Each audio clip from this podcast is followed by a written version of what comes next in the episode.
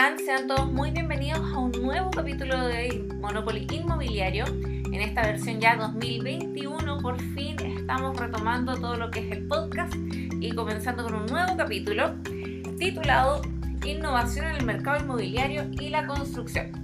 Para esto he conseguido a dos flamantes invitados, no uno, dos.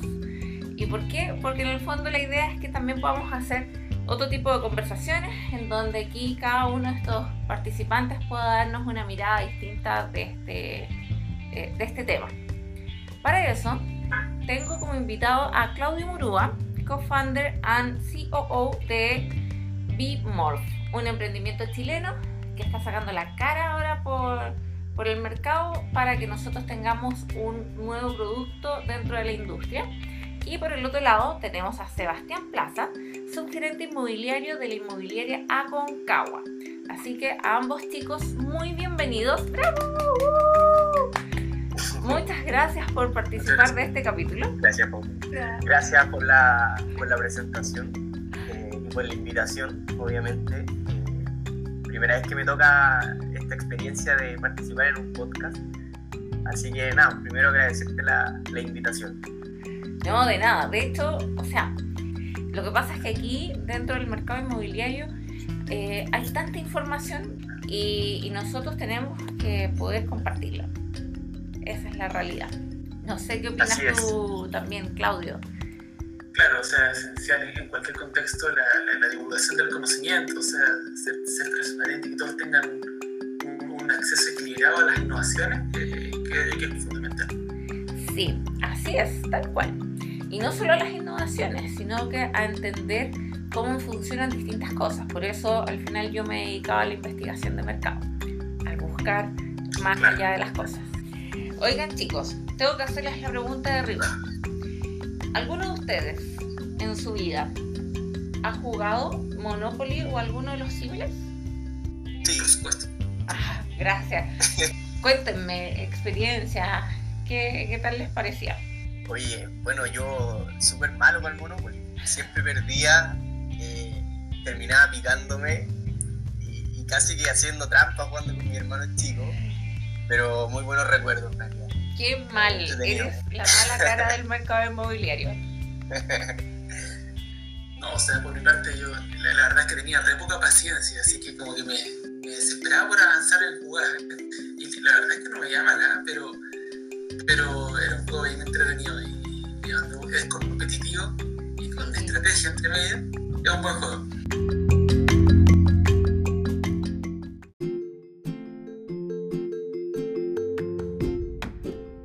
De todas formas, yo me empiezo a cuestionar algo. ¿Ustedes se acuerdan que, eh, o sea, al día de hoy, uno ve el Monopoly y todas las casitas y los edificios son exactamente iguales? Donde si tú los miras a primera vista te dices, nada, este edificio es, no sé, el típico como que se generan ahora de cuatro pisos para vivienda social, que ahora sería otra cosa, nada que ver en el mercado. Aquí faltan edificios de 20 pisos en el Monopoly. Entonces ahí uno se comienza a decir, acá falta el desarrollo de la innovación. Así es. Y bajo ese criterio uno empieza a ver que empieza a generarse mucha innovación en la industria con distintos, distintos productos como tal. De hecho, eh, uno de estos es Bimorph, que si quieres, Claudio, nos puedes ir comentando más detalles porque tú lo conoces mucho mejor. Eh, pero así al mismo tiempo han ido apareciendo distintas, distintos objetos dentro del mercado eh, que podrían colaborar en la economía sostenible al futuro y generar una arquitectura 4.0. Claro, o sea, al, menos como para, para, dejar en contexto lo que, lo que es Bimorph. Eh, Bimorph es un, revestimiento que a, través del uso de plástico reciclado y un poco de nanotecnología degrada los gases contaminantes. Entonces, de, cierta manera, eh, transforma las fachadas de un edificio o las paredes interiores en, podríamos decir, un árbol. Y esto eh, a su vez disminuye la huella, la huella de carbono de, la edificación donde se, se, implementa. Entonces, por ejemplo, donde un ejemplo tradicional es una fachada verde, eh, se puede realizar de manera más simple con un revestimiento como bimorfo y con un costo mucho más accesible. O sea, por ejemplo, una fachada verde los están alrededor de entre 1.000 y 1.200 dólares el metro cuadrado. Nosotros estamos apuntando a tener un beneficio medioambiental similar a un costo de entre 100 y 200 dólares el metro cuadrado, lo cual lo hace mucho más accesible, no solamente a los edificios de, de, lujo, podríamos decir, que, son los que tienen en el fondo la fachada verde, a los que le da el costo para, poder implementarlo, sino que también de cierta manera democratizar esa, esa propuesta de sustentabilidad desde, el punto, desde el punto de vista inmobiliario. Claro, y al final es una propuesta súper interesante que, que, al aplicarse comienza a generar un nuevo nicho y un nuevo mercado también hacia un público objetivo mucho más preparado y más consciente también de, lo que sucede también dentro del medio ambiente. Claro, exactamente. Y, de hecho hemos conversado con varios en prospección de clientes donde varios han tenido la, la necesidad de generar una propuesta de valor para vender su edificio que sea más sustentable, porque el, público lo está pidiendo. O sea, si una, persona ve un edificio con una propuesta de valor hacia la sustentabilidad versus otro que no lo tiene a un precio similar, es muy probable que escoja el que va por el lado sustentable. ¿Sí? ¿Tú crees que va a ser así? Sí, nos lo han dicho de manera bastante explícita algunas inmobiliarias. Ya, mira, qué bien. No sé. yo, yo, opino lo mismo que, que Claudio. En realidad, leyendo algunos estudios, se nota que han aumentado mucho eh, la, la, intención de compra o las cotizaciones de este tipo de edificios más, más verdes. En realidad es algo que, que, sin duda va a pegar de aquí a los próximos cinco años, si es que ya no lo estamos viviendo, la transformación nacional. Es factible, más verde. es factible que eso se esté generando también por el cambio de comprador que tiene el mercado, porque considera que en este momento eh, si no me equivoco, la tendencia es que los compradores ya están dentro de los millennials como tal. Y pensaría que este grupo etario es mucho más consciente eh, del medio ambiente. Sí, o sea, yo creo que se van a privilegiar aquellos edificios o construcciones que sean tengan una, una, huella de carbono menor, entendiendo que la, la construcción en general es una industria más contaminante, no solamente por la construcción del edificio, sino que eh, la extracción de, materia prima o, los elementos que se necesitan para construir, transportarlo, es algo que, va contaminando. Y también está el tema del uso eficiente de los recursos como el agua potable. O sea, todo lo que, lo que ayude y mejore un proyecto va a ser bien valorado por el mercado, sin duda. Sí, absolutamente. De hecho, bajo ese mismo criterio, eh, yo estuve buscando un poco de información, tratando de ver eh, qué tipo de innovaciones se han estado generando en el rubro de la construcción. Entonces, bueno, aparte de Bimor, eh, encontré por ahí la información de una baldosa que genera electricidad llamada Urban Spark y lo encontré bastante interesante porque en el fondo lo que quieren es, es hacer que a través del paso de gente, por ejemplo, en, la entrada de un mall o de un supermercado, eh, ellos vayan generando energía y con eso ir solventando el gasto energético en otras cosas. Otras cosas que, por ejemplo, vi fue en el diario financiero salió una noticia el 3 de marzo de este año en donde hablaban de unos emprendedores que crearon ladrillos a partir de cenizas volcánicas del sur de Chile. Y me pareció súper interesante porque en el fondo eh, lo que ellos ven es sacar provecho de lo que para todo el mundo es una catástrofe y considerarlo como un recurso renovable, en donde se le están haciendo ya pruebas a los ladrillos para ver qué tan, qué tan factibles son de utilizar, que ya están validados por el IBM y que tienen mejor resistencia térmica, eh, mejor resistencia al fuego, tienen mayor aislación acústica y que además por la forma que tienen reducen mucho el costo en la construcción. Entonces, eh, algo muy útil que podría comenzar a aparecer. Y algo muy importante que tienen menor huella de carbono porque no necesitan cocción en comparación a los ladrillos tradicionales. Entonces es súper interesante. Oye, súper sí, interesante, sobre todo entendiendo que estamos llenos de volcanes. O es, Podríamos ser líderes mundiales en fabricación de este tipo ladrillo. O sea, pero necesita em, ceniza volcánica. Claro. Claro. Pero eh, efectivamente, ¿considera que en Chile, no sé, habrá más de 100 volcanes? Sí, seguro. Entonces, y los volcanes no solo están en Chile, hay en todo el mundo. Entonces, aún así, se podría patentar perfectamente el desarrollo de este producto y desarrollarlo en otros países del mundo. Está genial. Súper bueno. De todas formas, por ejemplo, también viene España el desarrollo de otras cosas muy interesantes, como el, el hormigón sin cemento. ¿Te imaginas el hormigón sin cemento? Es Claro. Es súper raro, porque en el fondo el cemento yo creo que es la parte fundamental de, del hormigón. De todas formas, lo que nos comentan es que en la fabricación del cemento se genera el 8% de las emisiones mundiales de dióxido de carbono.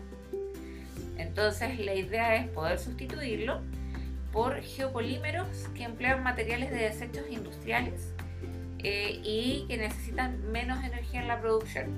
Entonces, todavía está en evaluación, pero sería algo muy interesante poder ver. Existe otro, mm, otra innovación que me llamó mucho la atención, que es una impresora que se llaman Be More 3D, eh, que la idea de ellos es poder construir edificios de hasta 5 pisos, o sea, alrededor de 15 metros de altura.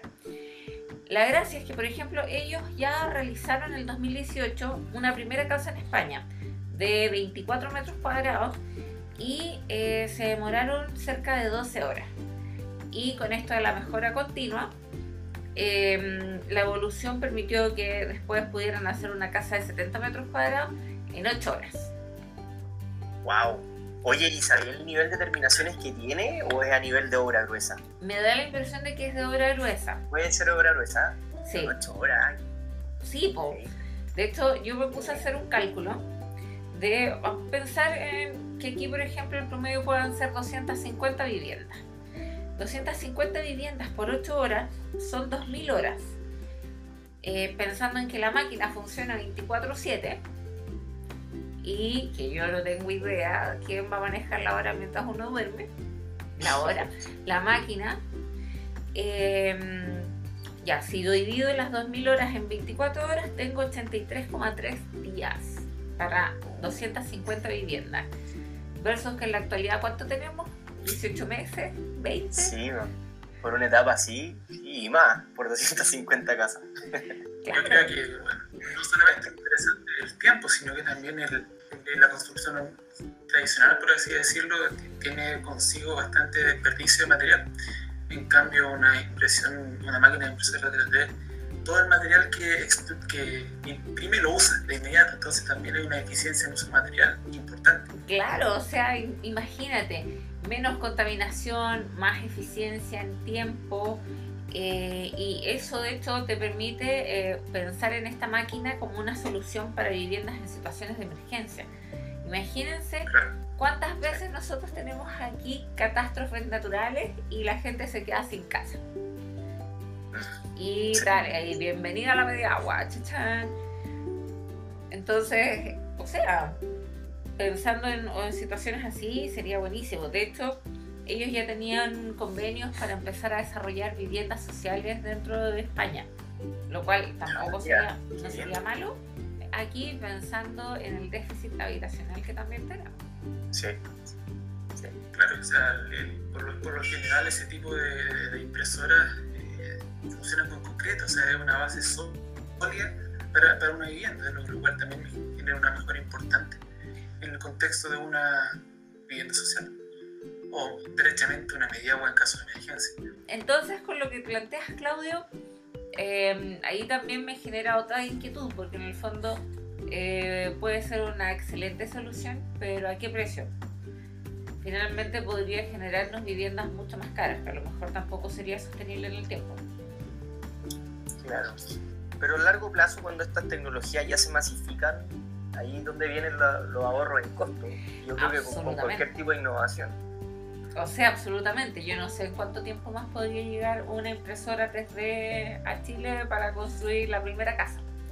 Claro. Pero sería bacán. Ahí en primera fila sacando fotos. Sí, no, y aparte que Chile igual es bien especial con el tema de la normativa sísmica. Me imagino que tiene que estar bien certificado, tanto materiales como conocimiento de, de construcción, para que cumpla, digamos. Sí. Es cierto. Hay una barrera, pero, es cierto se eso. Yo, bien. yo lo que me cuestioné fue que, por ejemplo, esta impresora eh, hiciera que se perdieran puestos de trabajo. Ah. Porque en el fondo tan, tan bacán, o sea, tú dices, no, se maneja sola, pero en el fondo lo que planteaban también es que no se genera reducción de empleo, pero sí que se pueden necesitar puestos de trabajo más especializados. Claro, o sea, Sí. yo creo que eso es lo que pasa. Bueno, ahí entramos derechamente a un tema de cuarta revolución industrial. Eh, y ahí como que se pone más interesante el tema. Y él va, va, va de la mano con la transformación de trabajo. O sea, yo creo que, por ejemplo, antes, donde en las centrales telefónicas, había un montón de gente eh, contratada ahí eh, derechamente cambiando cables. Y eso ahora ya no existe. Pero sí existen los técnicos en telecomunicaciones donde manejan una, una mayor cantidad de, de redes. Yo creo que algo similar podría pasar en la industria de la, de, de la construcción. O sea, sería ideal, pues es como decirles bienvenidos a la transformación digital. Por favor, Mm. pase. Sea parte. Oye, yo siento, siento que igual estamos al en lo que es innovación en, en nuestra industria. Absolutamente. Como, como- como decía un profe en la U, seguimos casi como los romanos pegando ladrillo uno en uno. Y, y uno ve las obras que hay, es todo hormigón o albañilería, y hay poco espacio aún para este tipo de, de innovaciones. Y, y obviamente creo que ya es momento de, avanzar. Es que te encuentro toda la razón y no sé qué piensan al respecto, pero en general cuando se generan cambios de este tipo que son eh, tan revolucionarios, eh, siempre hay algo llamado miedo, miedo al cambio. Entonces, eh, siento que al final eh, la industria, tanto inmobiliaria como de la construcción, es una industria bastante tradicionalista, muy conservadora, eh, que si pudieran, eh, muchos que se quedarían con las tendencias, con las cosas que se han hecho de toda la vida, como diciendo, oye, pero si esto yo lo he hecho siempre así y me ha funcionado. Pero es como decirle, bueno, bienvenido a la nueva era en donde se empiezan a generar las cosas de otra forma. Y ahí yo creo que ahí es importante comenzar a no tenerle miedo al cambio. Claro, en el fondo, Sí. un, un cambio en quiebre en la, en la forma en la como van las cosas. Y de uno depende si ese quiebre es una oportunidad o una amenaza. Eh, lo ideal siempre es tomárselo como, como una oportunidad. Claro, absolutamente. Tú- ustedes, Claudio, en Bimor, ¿cómo han enfrentado ese tipo de situaciones dentro de la industria? ¿Les pasa eso? ¿Que se encuentren con mucha gente con miedo al cambio? O sea, de todas maneras, o sea, más que mi miedo al cambio eh, es el escepticismo. De, de- de no creer que la solución que nosotros le estamos vendiendo eh, funciona. Claro, Y eso va de la mano también con la cantidad de certificaciones de las que tenemos y las que también estamos eh, eh, en las que estamos obteniendo nuevamente, otras adicionales a las que ya tenemos. Eso es precisamente para combatir el esceptici- el escepticismo, eh, como tú dices, la industria de la, construcción es bastante tradicional, confía en los métodos que tiene porque siempre lo, han- lo han hecho así. Y, y son duros. la, la verdad es que son duros de convencer. bienvenido. en ese sentido. Sí, es es verdad, es verdad, uno cuesta incorporar esta- estas nuevas tecnologías o materiales. Hay también muchas veces temas de costo.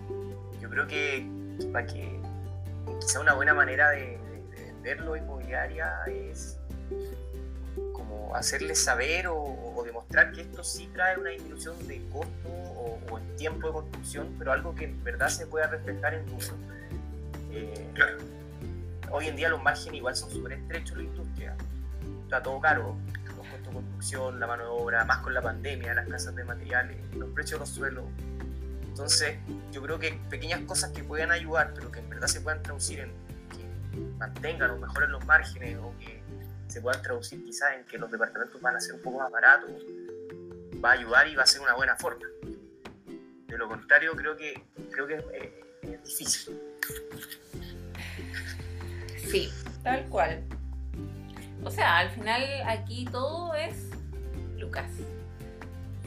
Sí, pesa harto, pesa harto. Pero a futuro también, o a futuro, o ya, también si es que quizás no puedan ser lucas o tiempo, pero puede ser algo que es muy amigable con el medio ambiente y va a haber un nicho de clientes que lo va a valorar. Absolutamente.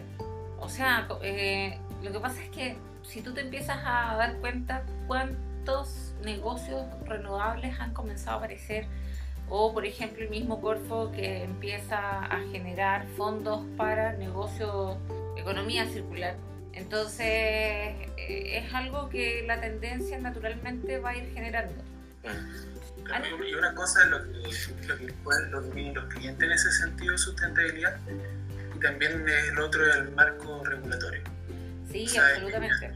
Estoy bastante seguro de que en un futuro no muy lejano el marco regulatorio debería pedir una, unos ciertos parámetros de huella medioambiental del, del, edificio, similar a lo que ahora es una certificación LEED.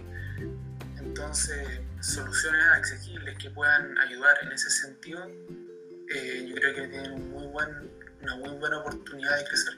Yo creo que estamos cada vez más cerca de obtener esas evaluaciones. Una de las leyes que se estaba avanzando, no sé si se llama la ley normativa quizá, es el tema de la calificación energética de los, de yes. yes, yes, yes, yes. Creo que ya va hasta punto de casi ser obligatorio. Eh, nosotros al menos sí estamos calificando ya energéticamente y, y, te entregan una etiqueta, si es tipo A o B. Como, como el refrigerador. Lo, como el refrigerador. Y al final ese ahorro, la idea es que las personas van a tender también a buscar viviendas que sean más eficientes o que generen ahorros en el tiempo, en el gasto energético de calefacción. Eh, quizás están, van a estar dispuestas a pagar un poco más al principio, pero quizás inversión la van a recuperar en los primeros 6 o 8 años de la vida útil. Claro, pero sabes que eh, sí estoy de acuerdo en todo, pero me quedo con una inquietud. Porque a lo mejor bueno, claramente los que puedan van a poder pagar por ese, esa eficiencia, pero no todos lo van a poder pagar.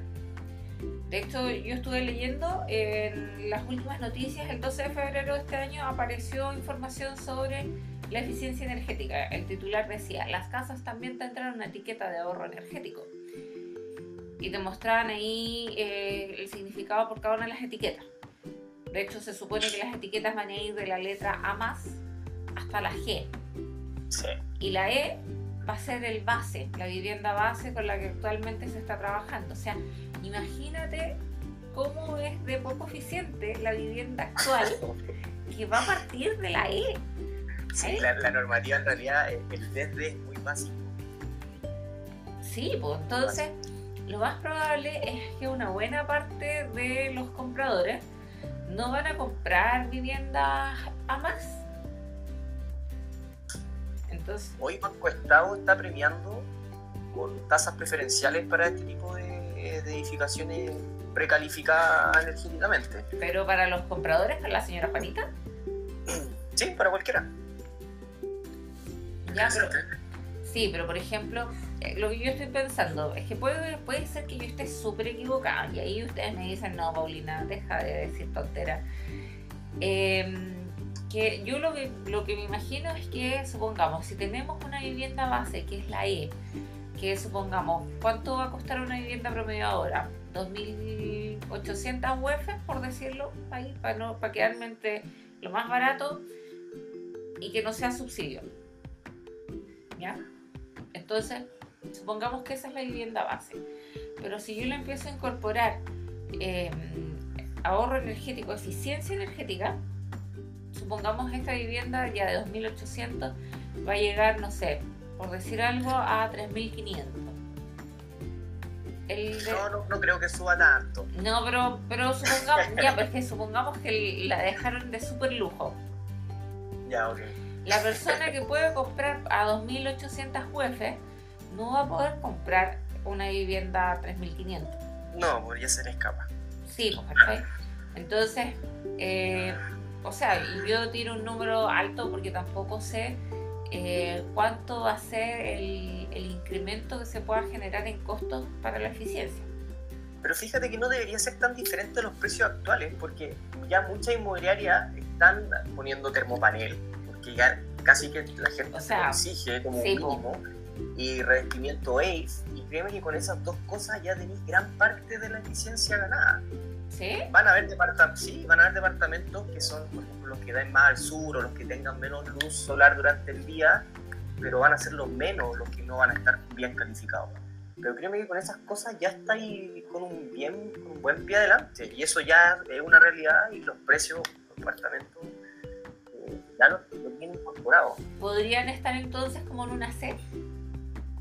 Probablemente sí.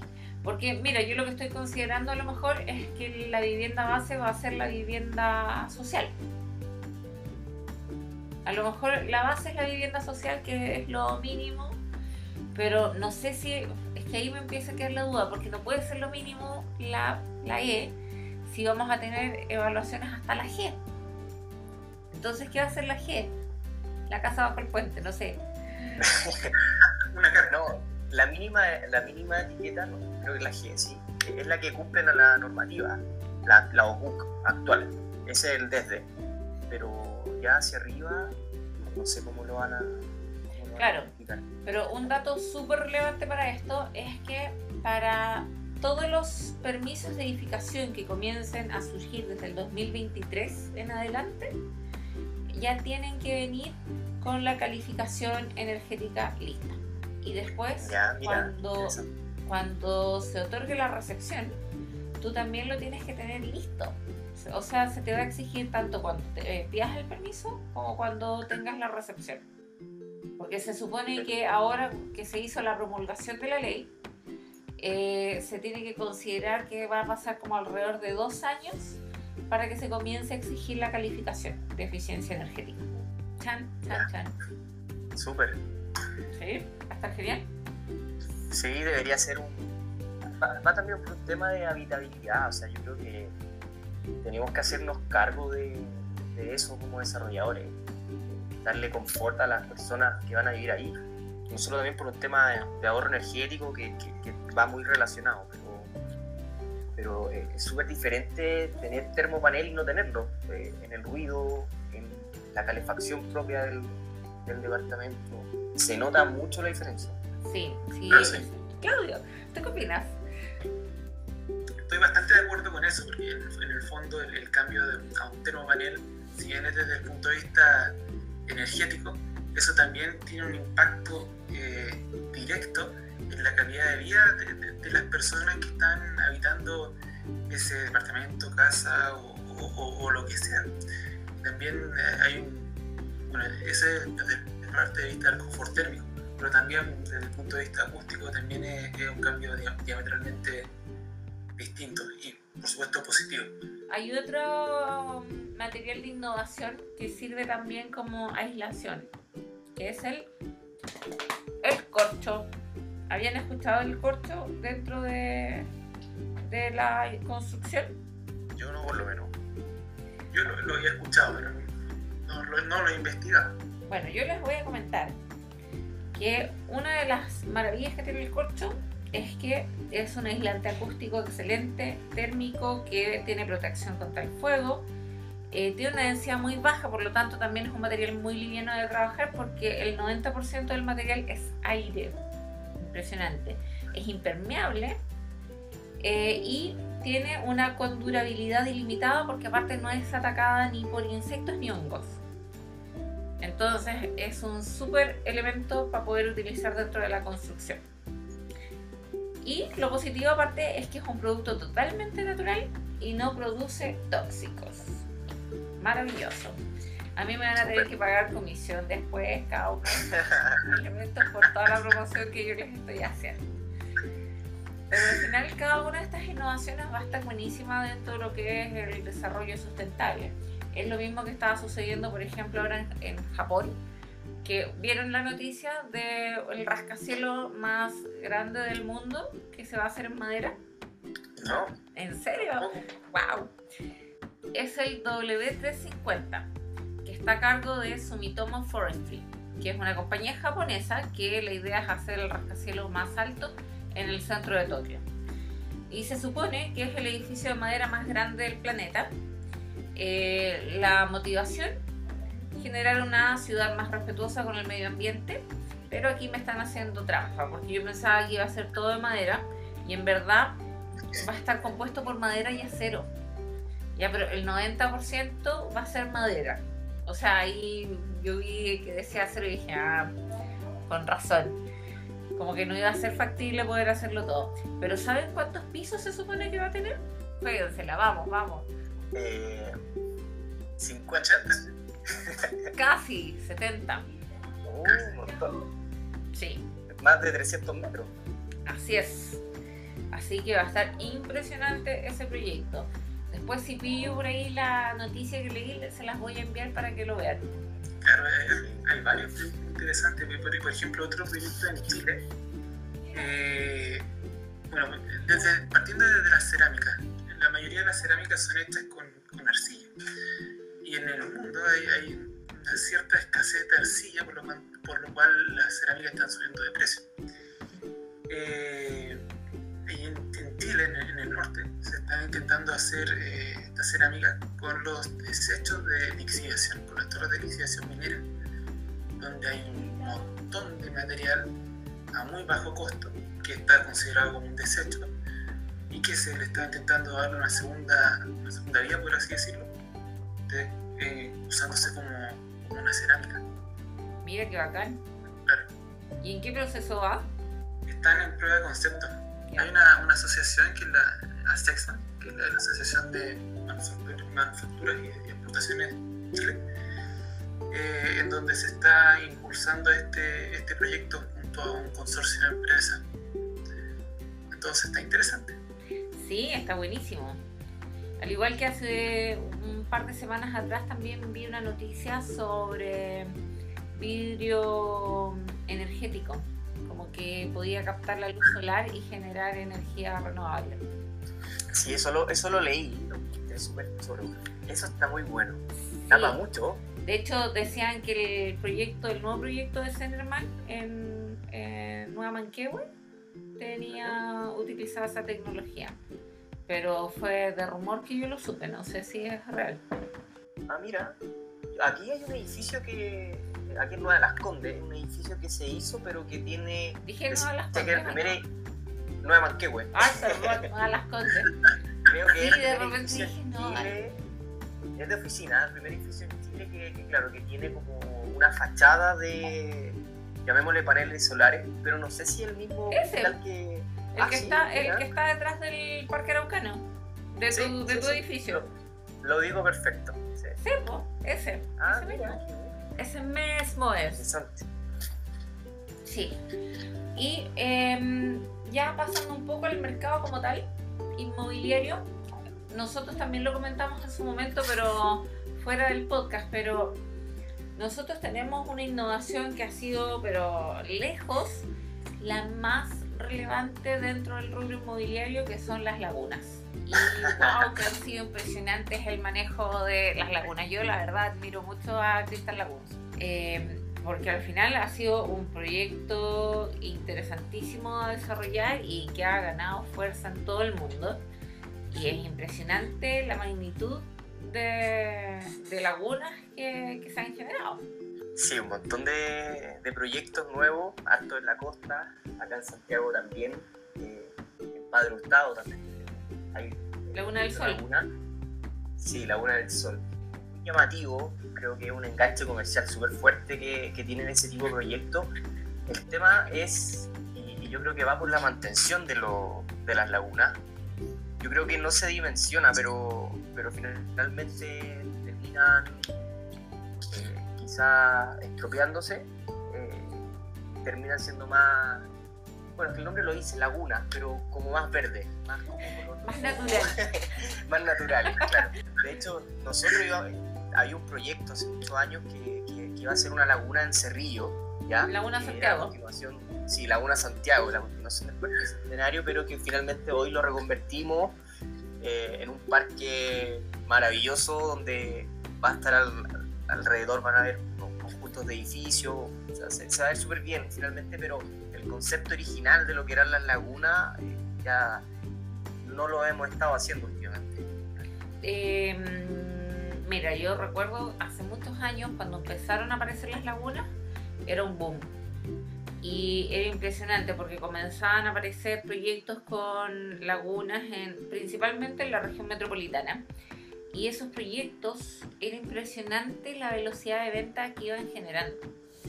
Y mucha gente estaba como, oh, sí, yo quiero comprar esto. Pero ¿qué pasó? Que claro, efectivamente, eh, mucha gente no consideró el, el, gasto de, o sea, el pago de los gastos comunes. Entonces te pega fuerte eso. Bueno, yo me acuerdo que en su momento cuando se lanzó Laguna Santiago fue un boom en ventas. Fue impresionante cómo se vendió de rápido eh, parte de ese proyecto y que bueno, por temas, por otros temas que se tuvo que desistir completo. Eh, recuerdo muy bien esa historia y yo decía, no, no puede ser, pero no la vamos a tocar acá. eh, fue impresionante cómo eh, se generó ese desistimiento, pero claro, el efecto en ese momento que generó el proyecto fue impactante. De hecho, si recuerdo bien, eh, Laguna Santiago iba a ser el primer proyecto de departamentos con Laguna. Porque en general todos los que se habían realizado, bueno, al menos acá en la región metropolitana, porque antes de eso estaba San Alfonso del Mar en Algarrobo pero, pero acá en la región metropolitana no había ningún otro proyecto de departamentos con laguna, antes de ese. Sí, oye, y quedaron los puros hechos de la piscina, de la laguna. Sí, pues, obvio, pero qué mal. Qué mala cosa. Bueno, se tuvo que echar para atrás nomás. Claro. Hay otro proyecto que ahora es eh, también con departamentos, que está en Macul, que tiene laguna, que es Laguna Centro. No sé si lo han escuchado. No sé, ya si, si, ya están construidas, creo que las pude haber visto por, por, Google. Sí, o sea, le dieron mucho boom en su momento cuando empezaron a desarrollarlo hace un par de años. Creo que ahora van como en la tercera torre. Me ha ido bien. Sí. Y bueno, están también la una y la pirámide, los que se hicieron ahí en Huechuraba, al lado de, de Ciudad Empresarial. Igual en mi opinión creo que será muy choro el concepto pero no estoy muy de acuerdo con hacer lagunas, más con toda la escasez hídrica que hay hoy en día. Supongo que esas lagunas, por la evaporación que tiene natural, hay que ir rellenándolas. Y siento que es un desperdicio al final de agua. Tampoco como que. No sé, no, en lo personal a mí no, pero... no Sí, pero tengo una duda. Casualidad. Eh, ¿Estas lagunas son utilizables por las personas o son solo de decoración? No, son utilizables. Podían andar en calles, creo. Eh, no, no, no, pueden meter, eso sí, vehículos motorizados. Pero, pero entiendo que el otro tipo de deporte sí se puede hacer. Pero mi duda es, ¿la gente las utilizaba? ¿Alguna vez te tocó ver proyectos así? Sabes que no, no, no lo sé, en verdad. Porque, o sea, yo no lo sé, porque nunca me ha tocado tampoco ver a la gente usando las lagunas. Claro. Pero es que, por ejemplo, el caso más exitoso yo creo que ha sido San Alfonso del Mar, que tú ves por ahí todo el mundo feliz. Pero me da la sensación de que como tú sabes que en Santiago no hay agua, eh, la gente pueda ser más pudorosa. ¿Será o no? Puede ser, puede ser. Bueno, igual es diferente sentido, yo creo que van de, verdad que en el mantenimiento. Yo creo que no se han mantenido, no se han mantenido bien las lagunas quizás que existen en Santiago. Te lo digo sin conocer la de Huechuraba, la pirámide. No, los, casos, los casos más cercanos. Pero ahí... son más como piscinas gigantes. Y nada, la utilización irá de la mano de eso, en realidad. Eh, hay otro tipo de, innovaciones que se empezaron a hacer también dentro del mercado, que fue la generación de paneles fotovoltaicos dentro de los edificios. Y que muchas veces, o sea, eh, muchas inmobiliarias lo ocupaban como gancho en su momento para decir, oye, mira, tenemos paneles fotovoltaicos, voy a hacer que tus gastos comunes sean mucho más bajos y alguna vez escuché que no, no necesariamente eran tan bajos según la expectativa del comprador. a lo mejor el comprador pensaba que le iban a quedar a mitad de precio y en verdad no era tanta la reducción. Claro. Pero bajo ese aspecto, ¿qué, qué experiencia has tenido tú con esa innovación de los paneles fotovoltaicos? Sabes que no me ha tocado verlo, pero eh, hace, he sabido que es una tecnología que ha ido evolucionando mucho, que cada vez el panel se vuelve más eficiente. Por tanto, quizás cuando se empezaron a utilizar, eh, no, no, no, no, no le sacaban todo el provecho a la energía solar, digamos. Entonces, probablemente los, los gastos comunes no bajaban tanto, pero habría que probarlo hoy en día quizás hoy sí se pueda notar el cambio y pueda ser mucho más valorado. Claro. Claro, y, también hay, otros puntos, si lo, lo, tomamos desde el punto de vista en particular de los paneles solares, que hay varias formas de, hacerlo. O sea, uno puede eh, inyectar la corriente o la energía eléctrica, perdón, a, la red, o puede almacenar esa, esa, esa energía en batería. Eh, y ahí hay un punto de vista regulatorio con las compañías de electricidad eh, donde ellos compran la energía que uno produce, pero ellos siempre la compran más barata de lo que por supuesto ellos lo venden. Entonces no hay una, una, gran, un gran incentivo desde el punto de vista monetario, no, se traduce en mucho ahorro en, la utilización finalmente de los paneles. Entonces, y si, por otro lado, si nos vamos por el punto de vista de, almacenar la, batería, la, la energía en batería, ahí de nuevo hay un costo de mantenimiento importante.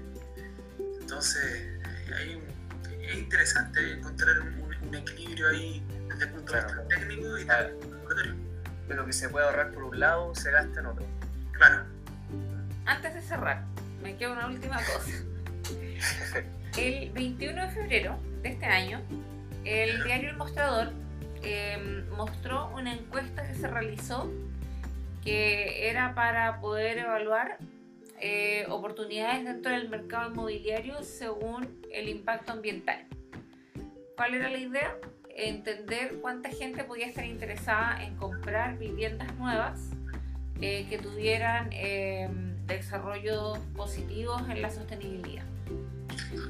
Y es, es, bastante positivo porque en el fondo lo que mencionan es que 4 de cada 5 personas que buscan vivienda nueva para comprar en la región metropolitana valoraría que su próxima vivienda sea sustentable.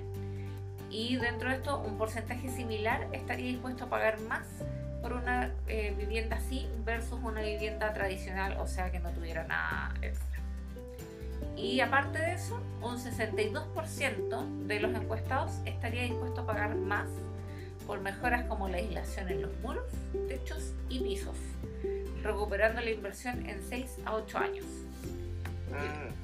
Yo creo que eso es clave, porque a la larga tener eh, los ruidos del vecino, en particular en los departamentos, a nadie le agrada. Cierto, todo eso está, está, bastante de la mano con, el fondo con, lo que hemos hablado durante, sí. el, programa. O sea, al parecer no estamos hablando cada vez de pescado. No, para nada. para nada. O sea, en el fondo lo que les quería comentar con esto es que la gente sí está interesada en los cambios.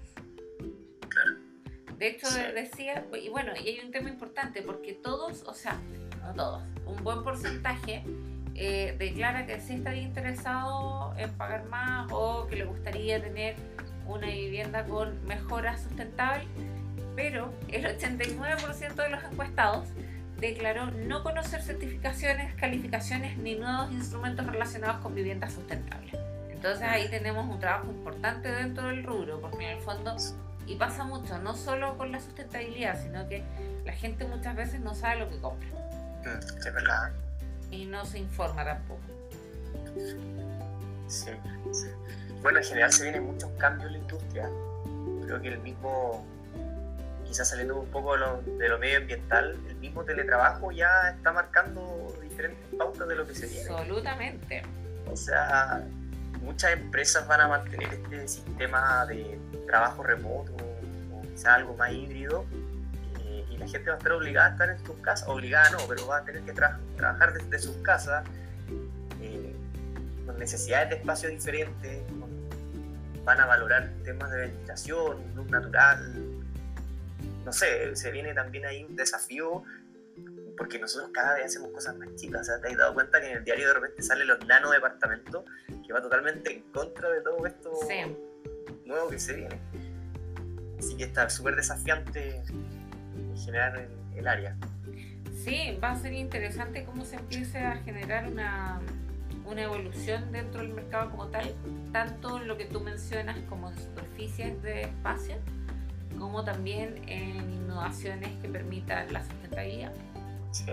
Ambas, yo creo que son las dos cosas que más se van a empezar a valorar. Sí, totalmente de acuerdo. O sea, el, paradigma de que uno llega del trabajo a, dormir a la casa eh, está como fuera, descartado. Entonces, ese, tipo de cambio lógicamente va a tener un impacto importante en cómo se, se, piensa en la vivienda y qué se, qué se le pide a una vivienda. Entonces, no, es un cambio rotundo. Sí. Por un lado también hay, eso trae consigo quizá de, manera bien abordada una mejora en la calidad de vida de las personas. O sea, eh, por ejemplo, hay personas que se trasladan más de una hora y media para llegar al trabajo.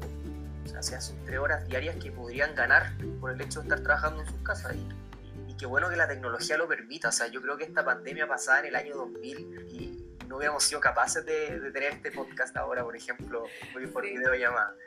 Sí, eso es cierto. Y al final, bueno, da espacio también para seguir generando aún más mejoras.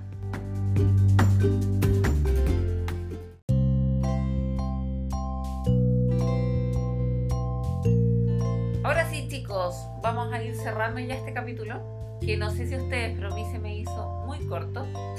Muy entretenido como es costumbre ya dentro del podcast, yo les voy a dar a elegir entre dos tarjetas, la tarjeta amarilla o la tarjeta roja. Y ustedes, yo les leo una pregunta y ustedes me la van a responder, ¿ya?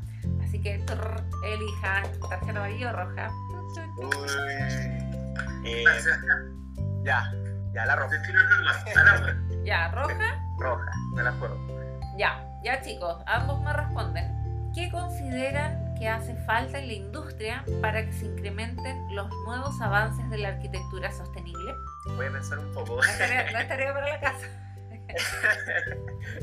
bueno, por, por parte yo creo que es como el, el cambio de, de, paradigma profundo, tal cual como lo hizo la, la, la pandemia con la forma de trabajar. Necesitamos algo que, que, que impulse de, de manera rotunda la, la construcción. Yo, a mí me gustó una palabra que usó Claudio, era romper el paradigma y hacerlo. O sea, creo que hay que dar el paso en algún momento y, es el mejor momento para hacerlo. Ya tú lo dijiste, la gente ya está empezando a preferir este tipo de vivienda, eh, hay interés real. Yo creo que además tiene que ser acompañado por políticas públicas o normativas, leyes que empujen esto también y que en el fondo nos obliguen a nosotros como inmobiliarios a hacerlo. Si no, el cambio va a ser muy lento de acuerdo. no, no, no, es, no, es, nunca una sola cosa, no es solamente un solo cambio. Están por un lado los clientes, el, marco normativo, la misma constructora, y todo parte por qué compra el cliente. Entonces, eh, y eso creo que ya, ya partió, o sea, el, cliente está pidiendo algo más sustentable. Entonces, soy bastante optimista en ese sentido, de que el paradigma, de cierta forma, ya se rompió, pero tampoco creo que sea rápido. Eh, por lo tanto, creo que hay que dar un poco de tiempo para que esto funcione hacia, hacia la sustentabilidad como ya lo está haciendo, porque ya se está comprando. Sí, muy de acuerdo. Sí, me parece genial. Ambas respuestas. Gracias, chicos. Y de verdad, muchísimas gracias por querer participar de este capítulo. Me entretuve demasiado conversando con ustedes. Estuvo muy bueno. Sí, sí y la gente no se da cuenta, pero el tiempo pasa volando mientras uno está conversando como de temas tan entretenidos. Sí, oye, nuevamente te agradezco la, la invitación y, también felicitarte por, por esta iniciativa que tenés de, de, tu podcast. Creo que es súper bueno hablar de estos temas, que es un tema, es una industria súper específica. Así que nada, pues, yo voy a escuchar todos tus capítulos. Maravilloso, escucha también los del año pasado y suscríbete. Este tipo de, de, de, conversaciones son las que abren el, el, el camino hacia el, cambio de paradigma que estábamos hablando nosotros, porque nosotros aquí somos tres hablando, pero hay un montón de gente que también está escuchando y que también apunta hacia el mismo sentido. Entonces, gracias Paulina por, darnos la, oportunidad de estar acá. No, yo feliz, feliz. Y como les decía al comienzo, si se quieren repetir, yo feliz. Ustedes me dicen y yo los agrego en el capítulo que quieran. Por supuesto, por supuesto. Así que, bueno, con esto nosotros vamos a ir cerrando este capítulo y nuevamente muchas gracias eh, chicos por participar y a todos los que nos escuchan. Esperemos estar participando nuevamente en otro capítulo en conjunto. Que estén bien, cuídense y chao.